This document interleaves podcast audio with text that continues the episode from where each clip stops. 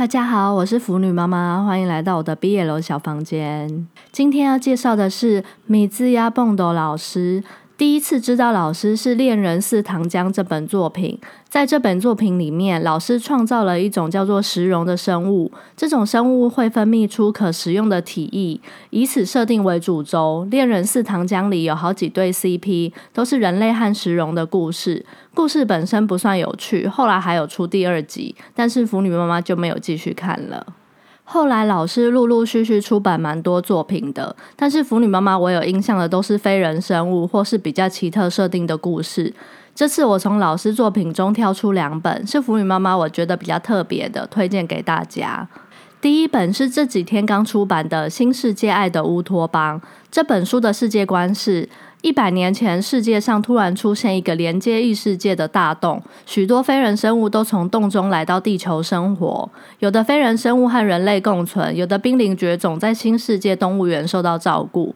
小公是新世界动物园的员工，负责带小兽的前辈，而小兽是新世界动物园的新进员工。他之所以会想进动物园，是受到爷爷的影响。小兽的爷爷从动物园创立就参与，也救助了许多非人生物。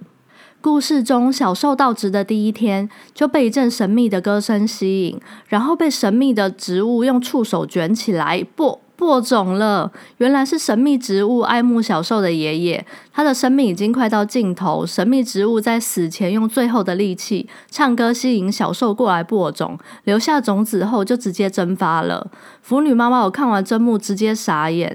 看来这本书小兽会和里面出现的所有生物做了个遍，我还没有做好心理准备就给我产子，真是太太惊喜了。接下来，小受照顾的第二种生物是人鱼。腐女妈妈，我最爱人鱼了。人鱼的肉系也很不错，建议大家买书体会。最后还有小受和小公的故事。小公是梦魔，这边就不爆雷。总体来说，这个作品欢乐又很可爱，可以轻松阅读，推荐给像腐女妈妈我一样的非人生物控。第二本要介绍的是《等待黎明的扭曲爱意》。这个故事的小公是黑豹兽人，小兽是医治兽人和人类的医生。故事是小兽从小体弱多病，羡慕身体强壮、四处冒险的哥哥，后来立志成为医生，想当哥哥的后盾。哥哥长大之后成为冒险家，和一只老鹰兽人、黑豹兽人组了一支冒险队，四处探险。某次行动中呢，黑豹脚受伤了，但是黑豹不亲人，拒绝任何人类的医生，所以哥哥只好把黑豹送到弟弟这边疗养。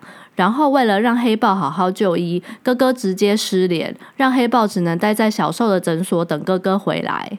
这个故事有小公强暴小兽的剧情，无法接受的要不要看就自行斟酌哦。小兽基本上是圣母属性，所以最后黑豹小公也会慢慢喜欢上小兽。剧情不算有什么高潮起伏，小兽喜欢上黑豹小公的转折也没特别有 feel。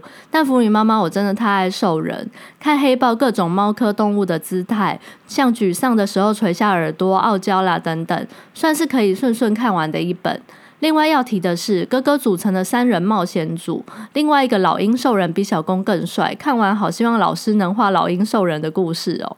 如果像腐女妈妈一样对老鹰兽人有兴趣的，可以上东立电子书城，里面有我很爱的奥田画老师的作品，叫做《兽王与狼面伴侣》，里面的兽王也是老鹰哦。故事已经完结，还可以免费看，不知道什么时候会下架，推荐大家赶快去找来看。